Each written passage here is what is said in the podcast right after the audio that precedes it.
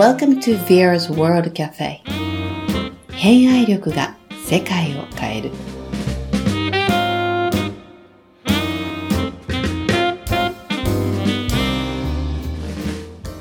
皆さんこんにちは。今日も素敵なゲストをお迎えしております。本日の、えー、インタビューを受けてくださる方はまゆそむさんことなるみよしひでさんです。こんにちは。ようこそ、今日はありがとうございます。いえ、こちらこそありがとうございます。今ね、眉ソムさんって紹介したんですけど、眉毛の眉にソムリエのソムですね。そうです。はい。ソムリエです。もう私ですね、あの、眉ソムさんといつもお呼びしてるので、あの、本名何だったかなって今ですね、ここにカンペを置きました。そのぐらいで、そうです、もう眉ソムさんイコールもう本当に眉の人っていうのがもうかり、えー、私の中に根付いちゃってるんですけど、はい、早速なんですけど、まゆソムさん、今どんなことされてるのか教えていただけますか？はい。えっ、ー、と、僕の仕事は、まゆソムリエっていう仕事なんですけど、まゆソムリエって何って聞いたことないかと思います。これは僕が、あの、名前をつけて、それで商標を登録したという形なので、まだね、世界に僕一人しかいないっていう、はい。眉ソムリエなんですよね。じゃあ、仕事って何って言ったら、まあ、眉毛に携わる仕事なんでしょうってイメージがつくかと思うんですけれども、うん、一般的にあるような眉毛の描き方だとか、うん、何を使って描いたらいいとか、あなたに似合う眉毛の形は、みたいなことというよりは、それももちろんお伝えはするんだけども、それよりは、眉毛を通じて自分ってこんなこと考えてたんだとか、自分ってもこんな表情できるんだ、こんな可能性があるんだって、そんな背中を押すのを眉毛を通じてやっているっていうのが、眉ソムリエの仕事なんですよ。すごい深いですね。めっちゃ深いですよ。めっちゃ深いですね。ちなみに、えっ、ー、と、今もうそれ何年目ですか？えっ、とね、僕これやり始めて、うん、始めたのは、眉ソムリエになってからは3年。うん、ただし、僕もともと家業が化粧品屋さんだったんですよ。うんうん、街にあるような化粧品屋さんで、うん、そこの後継ぎとしてずっと美容に携わってきたので、まあ、その時から眉毛には携わってるから、もう16年。ですごい。ちょっとあれですね、あの、言葉あれですけど、なんか変態の領域ですね。まさかね、眉毛に、ね、特化するとは、うん、僕もね、その、影をついた化粧品店の時、うん、将来眉ソムリエになるんだって言って続けてたわけじゃないんですよ。ええちなみに、マユソムリエっていう商標登録したのは何年前なんですか？それが3年前です、もうそれがちょうど3年前。何がきっかけで、マユソムリエ、名乗、名乗ってやろうと思ったんですか、うん、これはですね、さっきも言ったように、なろうと思ってなったわけじゃなくて、家業の化粧品を、もともとは、もっとね、未来英語を反映させていこうっていう思いで後は継いでったけれども、うん、なかなかね、世の中の状況っていうのが、どんどんどんどん悪い方に変わっていった、そんな時代があって、で、やれることは何だろう、やれることは何だろう、やっていってやっていって、それでも結果がなかなか結びつかずに、もう僕美容の世界から足洗おうって思った時に、最後残ってた仕事が眉毛の仕事だったんですよ。足を洗おうってもう覚悟を決めた、その時に。はい。こういうソムリエの第一歩になる仕事が最後残っている。それが、まあ僕の美容人生の最後の花道として、その仕事をやって、綺麗さっぱり足を洗おうって思ってたんですよ。思ってたのになぜ商標登録でそこからやることになったんですか？はい。これがですね、その一番最初、なんでその眉毛の仕事が最後入ったかっていうと、うん、えっ、ー、と、僕が、まあ、僕毎日ブログ書き続けているんですけど、そのコミュニティがあるんですよね。で、その中で、僕も美容の世界から足払います。うん、もう家業も潰します。発言をしたら、ある一人の女性美容師さんが、眉毛の描き方を教えてって言った一言が最後の仕事になったんです一、人の人の一言がもうすごく大きなきっかけになった。そうです。で、まあそれが最後の花道として、そこでもう引っ張り洗おう、足を洗おうと思って実践行きました。うん、そしたらですね、本当にね、眉毛で笑顔になる人めちゃめちゃいたんです まさかの眉毛で。眉毛で。僕もね、確かに眉毛やるとお客様は、いや、すごいさっぱりしたとか、このまま帰るのもったいないっていうお客様はいっぱいいたんですよ。うんうんうん。だけど、まさか人生変えるってまで、そこまで確信は持ててなかったんですよ。なるほどね。でも一人のあるね、その最後のうん前の書き方のレッスンをしに行った、ある一人のお客様が、まさに僕の目の前で人生変わるって発言をしたんですいやー、それを聞いたときに、どう感じたんですか？よ。なね、前は人生変える力がある。いやーもう人生も変えるし、世界に一人しかない商標登録で世界も変えますね。変える。そう思った。これはね、日本人だけじゃないと思ったうーん。その人ってどんな人が来たかっていうと、ある、その、眉毛のレッスン受けに来てくれた人は、おでこに傷があった。ちっちゃい頃に。ね、傷があって、これをもう絶対見せたくないと。もう自分の中のコンプレックスだって言ってたんだけども、でも、眉毛の描き方ってちょっと気になるなっていうので、僕の話が、ね、レッスンがあるよっていうのを聞いてやったらですね、その方が鏡を見た瞬間、すごい素敵な顔でもう自分の顔見てるんですよ。もともとはもう自分の顔も見たくないっていうくらいな人だったのに、うん。すごいキラキラした目で鏡を見て、うの眉毛を誰かに見てもらいたいってうんボソってつぶやいたんですへえ、それ、その人としてみたらすごい発言ですよね。よ。本当にボソってつぶやいた感じ。僕に言うとかそういうのじゃなくて、うん。もう本音でポロって出ちゃった。見た感じ。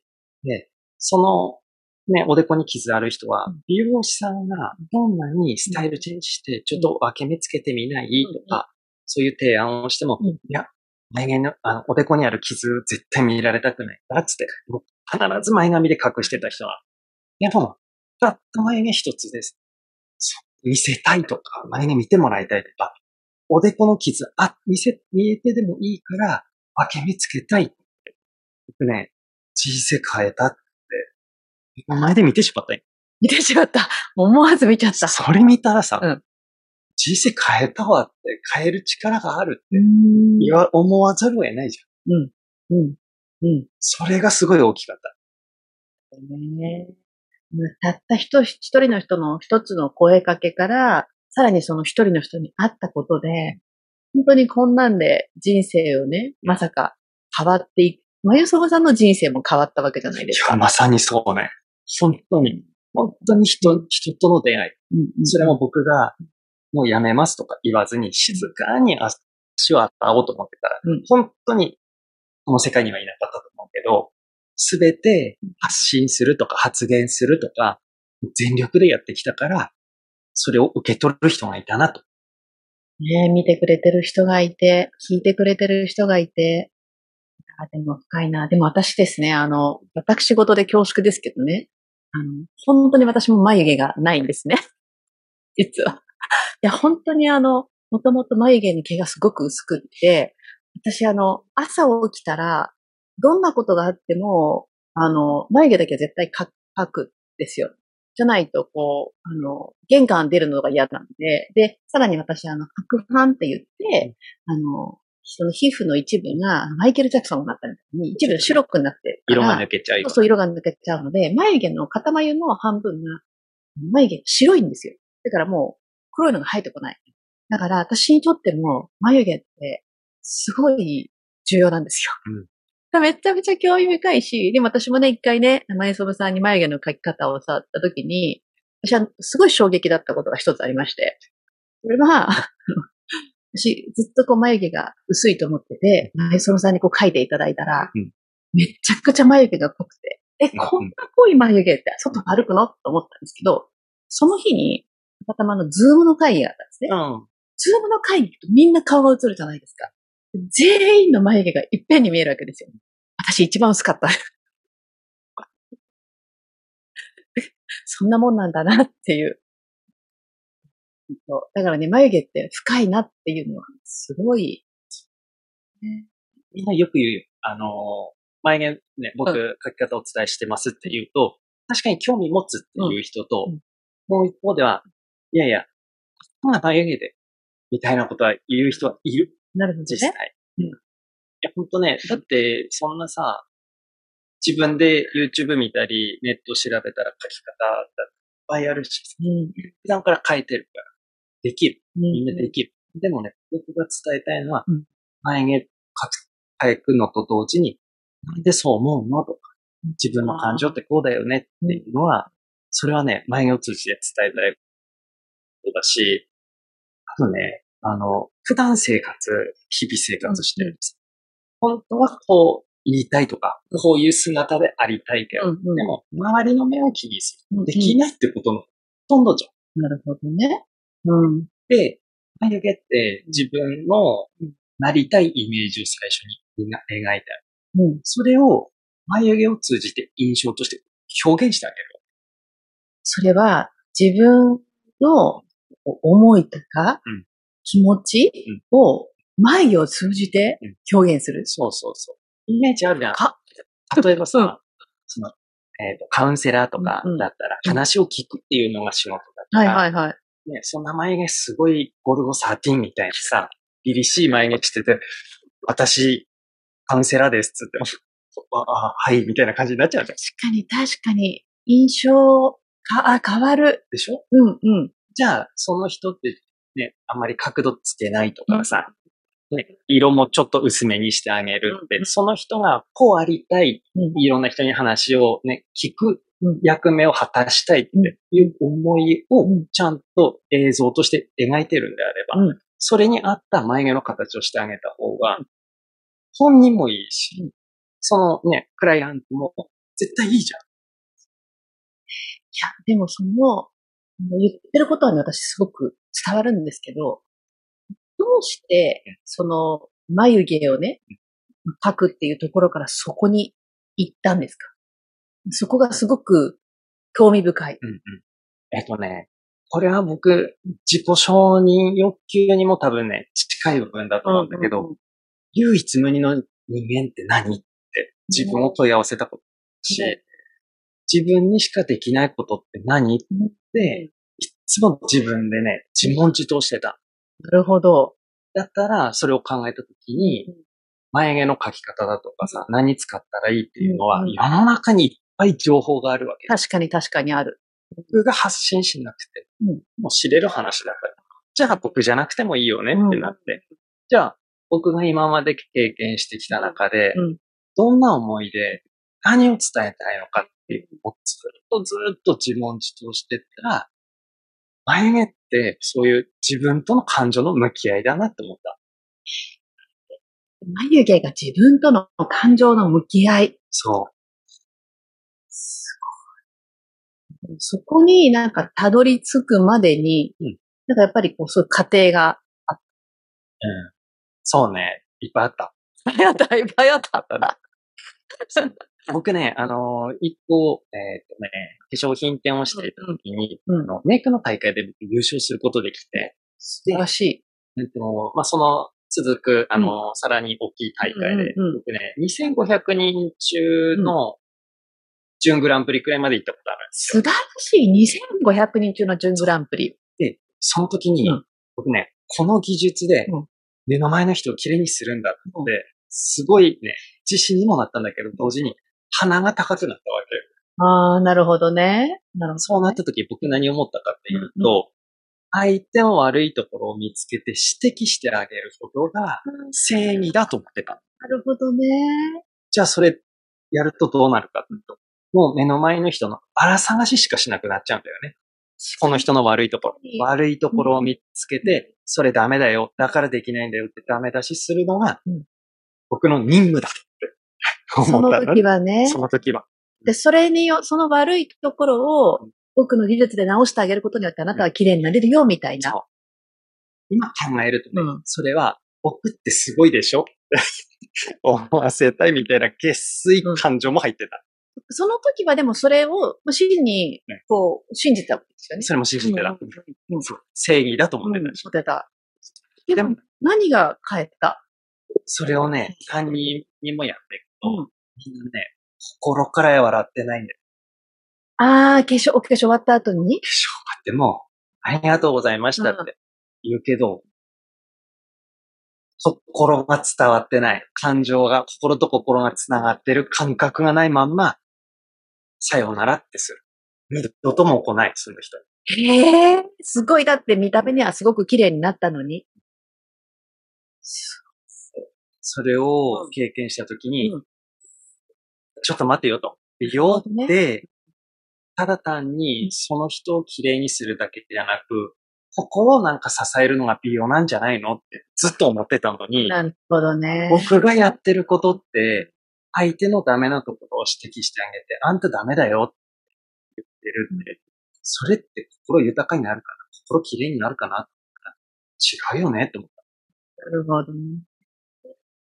これって、今から考えるとまあ失敗って言ったら失敗だけど、そのいや悪いことしたとか、うん、そういうね、間違った方向に行った経験がなければ、行き着かなかったところだから。絶対そうでしょうね。うん。だから今考えると、うん、あの天狗になった僕がいてよかったと思うよ。うん。うん。確かにね、経験しなかったらそこにね、その葛藤も生まれなかったし。その時その時はもう全力。これが正しいと思ってるんだし、それで僕は救うんだって、目の前の人を救うんだって本気で思ってる。その時今できることって何って思った、ポンって浮かんできたアイデアは、うん、もうね、とことんやるしかないと思う。とことん。とことんやる。とことんやる。やっていくと、違和感感じる時だってあるし、うん、これでいいんだって思う時もあるし、うん、いや、もっとまたいい方法あるんじゃないかって考えることがいろんな場面である。うんうん。それは本気でやってればやってる。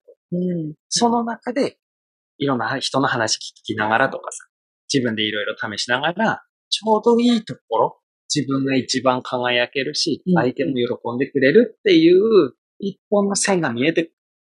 なるほどね。でもそれって今すごい深いなと思うようなとことんやるから、それに対するこう手応えとか、まあフィードバックって、あと心のね、反応とかがすごい返ってくるんだろうなって。みん。なね、結構その、いや、うまくいかないですで、ね、諦めを感じる人多いんだけど、諦める前にね、もうちょいできんじゃないのと。本当にそれが最後って。明日、人生が終わるとしたら、今日その終わり方でいい？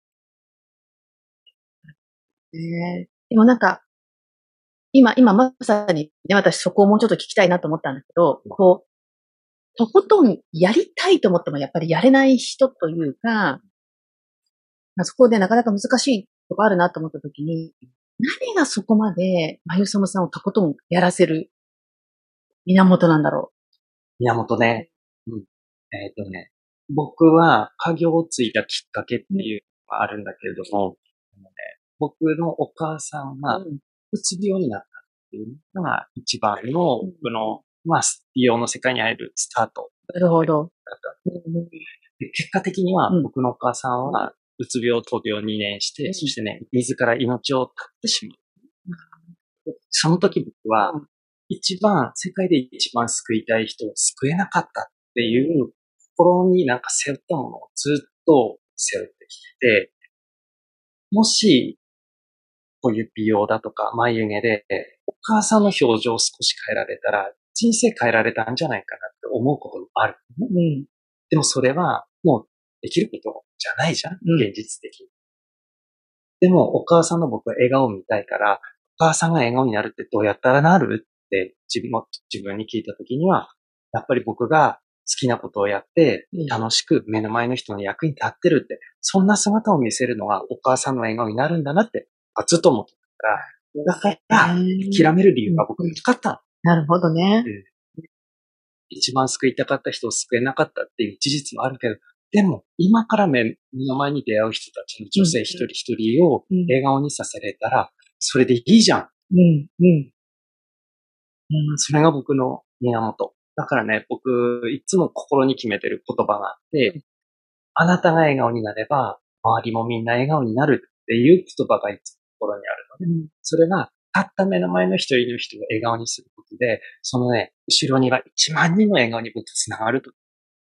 それが、眉毛という表情を作る一つのもので、うん、自分でね、眉毛を描いて、鏡見たときに、うん、なんかいつもよりいい感じじゃんって、たったその一瞬の感情が、よし、今日も一日頑張ろうとか、誰かの役に立とうって、その行動につながるって確信してるから、だからね、諦めるっていう理由は僕にはない。すごい深い深い言葉でした。涙出てきちゃいましたね、私ね。でもね、いや、なんか、本当に、もうぜひ私ね、皆さんにね、まゆそまさんに一回お会いしていただきたいんですけど、いや本当ね、お会いすると、本当に伝わってくるんですよね。その、なんか本当に表面的に眉毛の描き方を教えてくれるとかじゃなくて、本当にすごく相手のためっていうか、その、ね、あの、眉毛を整えたい人、その人の気持ちに心底寄り添ってくれる。なんか僕がこう、僕はあなたにとってこういう眉毛がいいと思ってるよとかじゃなくて、本当にこう何を表現したい、どうしたいとか、書いてくれてる時にも、すごい私覚えてるのが、なんか、ちょっと私違うなと思った時に、ちょっと違うみたいなことを感じ取って聞いてくれたんだよね。なんかやっぱりそこって、プロの人って、プロのそのプライドがあって、こっちの方が絶対押し通す方とかもいるから、そういうところの寄り添い方が、ね、僕はプロとしてこっちがいいと思うけど、でもあなたはどうみたいな、もう両方の自分のご意見もちゃんと言ってくれるし、相手のこともすごく尊重してくれて、まあ、すごくあったかいなって思ったし、私もあの終わった時めちゃめちゃ笑顔になったし、うん、ね。昨日の自分より今日の自分ちょっと好きになれたらさ、もうそれで世界は変わると思ってる。確かにね。昨日の自分より今日の自分。ちょっとでいい。ちょっと好きに。響くね。聞いてる方々もみんなそんな風になってくれたらね。だって毎日ちょっとずつ、ちょっとずつでいいから自分のことがもっともっともっと好きになれたらね。確かにみんながどんどん笑顔になっていく。できなくてもいいと思ってる。正直的。ね。うん昨日は幕かけたのに今日幕かけなかったと思ってたんですよ。でも、頑張ったよねって認めてあげてほしい。自分のことをね。めって思うことは僕は悪いと思う。うんうんうん。そう、だってそう考えるのが人間だ。それでいいんだよ。だね。常にいいことばっかり考えてるわけじゃないし、必ず気持ちの落ち込みっていうのがあるし、その時、そうだよな。そう思うよねって、もう一人の自分をわかるわかるって、うんうん。認めてあげてほしいと。みんなが自分をね、認めてあげたらきっと世の中がね、優しくなれる。やるね。うんあれですね、まゆそむさん、今、えお住まいが青森県。そう、この喋り この話し方が、青森の。今日はね、わざわざあの、ちょうど東京に来られたタイミングでね、直接あの、お話ししながら収録させていただいてるすすごいロケーション。ね、東京の海も見えるけど、ちょっとね、なので、ちょっとカフェみたいなところに人の声も少し入ってるかなと思うんですけど、新鮮ですね、こうやって東京でお会いするのね。ねうんねでもこうやってあれですよね。でも青森にお住まいだけど、今実際のお仕事では、いろんなとこを飛び回ってらっしゃる。ね。素敵。これからは、どんな形で、あの、活躍、活動していこうと思われてるんですか？それからは、もうん。ちろん、うんとね、全国いろんなところ行って呼んでいただければそこには行くし、うんリアルでお伝えできることはリアルでお伝えするっていうのもあるけど、今僕も一個考えてる事業展開として、うんこの眉毛って整えると、どうしてもね、青くなる。うん。整えた後が青くなったりする。青くなる。なるほど。でね、僕自身も髭がちょっと濃いっていうのがあって、それがね、一個の僕コンプレックスだったりもするから、そのコンプレックスをうん何かうん、ね、自分の諦めを希望に変える、そんなサロンを作るで、今、メンズの脱毛サロンっていうのをやろうとしています。諦めを希望に変えるためのメンズの脱毛サロン。それです。面白い。ちょっとそこ突っ込んでもいいですか？ごめんなさい。私、あの、女性なのでね、なかなか男性のこうお困りごとってのはわからないんですけど、何かこう、諦めと希望がそこにつながってるんですか？あるある。あのね、うん女性もそうだと思う。例えば眉毛にしても、うん私ってもう眉毛描くのダメとかうんうんになって、うんだから、基本、なんとなく色ついて前髪で隠して毎日生活してるんですって、諦めてる人多くない？わかります。わかります。はい。でも、そこわね、かる。もしそれがさ、眉毛をかけるようになって、ちょっと前が、ね、ま、さっきのさ、おでこに傷ある人に見せたいって感情になったらさ、うんそれって希望にならない？なるなるなる。僕はね、眉毛をやるとか、あとはその脱毛サロンにしても、形は違うじゃん。うんうん。眉毛、うん脱毛って別だけど、でもね、根本にあるのは、諦めを希望に変える人になるんだっていう思いがあるわけ。なるほどなるほど。だから僕の中じゃ繋がる。で女性は眉毛でもそうだし、うん。男性も今はほら眉毛を整える人がいて、うん変にしちゃったとかさ、うんうん。それでなんかね、自信ない。で、うん。諦めを感じてるんだったら、僕に任せて、僕がすべていい、できるようにしてあげるから、その希望に変えるお手伝いをするのが僕の役目として、今までのその化粧品店のノウハウを使ったり、眉ソムリエのノウハウを使って、脱毛という切り口にちょっと変えてやろうと思ってる。使われてる。はい。はい。諦めを希望に変えるって、すごい温かい言葉だなって今聞いてて、本当に思うし、で、こう、マユソムさん今までね、いろいろずっとコツコツやってきた。まあ、そのマユソムさんが発信されるから、すごく深みがあるな、今、思ってます。しいですね。うんおせっかいながらあれですけど、こう、そういうのを始めるにあたって、うんどんなことを皆さんに応援してほしいとか、うんあります？応援してほしい。うんえっとね、世の中うんに、こんなね、眉毛とか脱毛に、すごい変態に語るやつが、青森にいるよ。噂してもらえたけど、めっちゃ嬉しい。やばいやついるよって。皆さん聞きましたか？やばいやつがいると噂してください。うん、確かに、あのね、もっと本当は深掘った眉毛とか毛の話とかも聞きたいですけど、多分、一日一ヶ月がずっと語ってられますよね。ずっと話してられる。もうテレビ見ながらとかさ、この人の眉毛こうじゃもっとこうしたら、もっとなんかこう雰囲気変わるよね、とか、ずっと言える。だってあの、私が、えっ、と、その体験してね、この多分些細なとこなんですけど、私が、うん本当にちょっとこう、あの、オタクなんだなって思った時に、その、この私の眉毛をいじっていただいている時に、ここが気になる、ここが気になるって言ったら、一本の眉毛を切るか切らないか、一本ですよ、眉毛全体のうちの一本をちょっと切るか切らないかってことで、ずーっと、あの、あのね、自分で変わるのよ。ね、眉毛の一本で変わるっていう世界におられるっていうのは、すごいなと思って。初体験でございました、私。ね、うん眉毛ってほんとね、ほんと奥が深いし。うんあとね、あの、なんだろう、スキンケアとかうん時差があるじゃん。うん使いました。じゃあ2週間後とか、まあ1週間後に肩の変化ある。眉毛ってさその瞬間に変えられるってすごくね。すごい、確かに。鏡見た瞬間、はい、いつもと違うって言って、うんうんうんあの表情が出て、うん表情変わるとやっぱ感情変わるでしょ、うんうん。感情変わった時って、うんなんか、いつも挑戦できなかったことに、うんちょっとやってみようと思うとか、今まで躊躇してたことに挑戦してみようと思うって、感情にまで変えられるじゃん。確かに。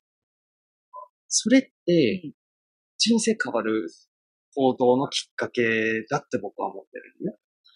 ね本当にこう、諦めが希望に変わって、その希望が人生を変えるきっかけになる。うんいやー、すごい深いですね。でも僕はその人の人生を変えれるわけじゃなくて、変えるのはやっぱあくまでも本。うん、僕はきっかけを作り続けるしかない。伝え続けるしかなくて、あとは本人のタイミングとか、本人の気持ちの、うん、その、お整理とかうんができたときに、うん、よし、やろうってなる。そこまで僕は待つしかできないから、だから伝え続けるしかないんだよね。え、伝え続けて、本当にその、おっしゃってることをずっとやり続けてて、そのうちの一つもさっきね、ブログずっと続けておられたってことですけど、何年書いてましたっけ？丸10年でございます。ねこの前、今年ですよね、丸10年そうそう達成したのね。4月、4月にね、丸10年達成して、365日、毎日ですよね。お風呂入んない日もあったけど、ブログは休まずに毎日書き続けお風呂は入んなかった。ブログは書いたって、素晴らしい。それも同じ、やっぱり原動力から。すべてはうん僕には諦める理由がない。ただそれだ。いやー、すごい、なんか本当聞いてて、なんかあの、すごく勇気をもらいました。僕でも、うんね、そんなね、ブログで書きました。一年ですごいなんか有名になりましたってことじゃないの。もう本当にとにかくコツコツコツコツやって、自分には何できるんだってうん自問自答しながら、うん毎日情報を発信していって、うんこれだったら僕が一番思いを込めて伝えられるんだっていうのが、たまたま有名だった。それは、すべて行動をし続けた先にうん見つけた僕の転職だなと。なるほどね。そうすると、きっといろんな人、悩んでる人も、行動し続けたら、その先に何かが見つかるかもしれない。やんなきゃわかんない。いろんな人言われて、あれやったらいい、これはやめた方がいいって言われるかもしれないけど、うんでもね、しか答えてないんだよね。なるほどね。うん。感情がさ、すごい高ぶって、いや、うまくいくかいかないかわかんないけど、でもこれをとりあえずやってみたいって。うんで、そのやってみたい理由って、自分の過去を振り返るとこういうとこなんだよねって、そこがね、合致したら、うんもうやり続けるしかない。それで途中で心折れるんだったら、それは違ったかもしれないし、やり続けてダメでも誰かが救いの手をね、僕が救いの手をの伸ばしてもらう、手を伸べてくれたよ。誰かが救いの手を伸べてくれるんだったら、それはあなたにしかできないうん。仕事なのかもしれないし、やってみなきゃ本当わかる。ねいや、本当に今日、のずっといろんなことをやり続けてきたまゆそむさんのお話だからこそ、すごく深いなと思って私も聞いてましたし、きっとリスナーさんの皆さんもね、同じようなこととか、それぞれ感じるものがあったんじゃないかなと思います。少しでもね、今ね、これ聞いてくれてさ、うん何か、ああ、自分だったらこれできるかもしれない。これやってみようかなって思った、それが僕は正解だと思ったら、うん。聞いてよかったっていうよりも、聞いて、じゃあやってみようって、明日何するっていうのを、ちょっと心の中で自問自答してもらえたら、めっちゃ嬉しい。私、皆さんね、聞いてよかったじゃないって。聞きましたか？何をやる？それが大切と。ぜひ、明日と言わず、今日これを聞いた後に何をやると、皆さん、自問自答してみてください。はい。本当今日はね、貴重なお時間をありがとうございました。すごい嬉しい。いや、今度機会があったら、今度はあの、眉毛だけの話というか、毛の話か、そういう話まで私ぜひ聞いてみたいんですけど、本当に今日は貴重なお話をありがとうございました。皆さんぜひ、その眉毛の変態が青森にいるよっていうのを噂してください。してください。はい。まゆそむさんこと、えー、なるみよしひでさんでした。ありがとうございました。皆さん、have a good day! Bye! バイ。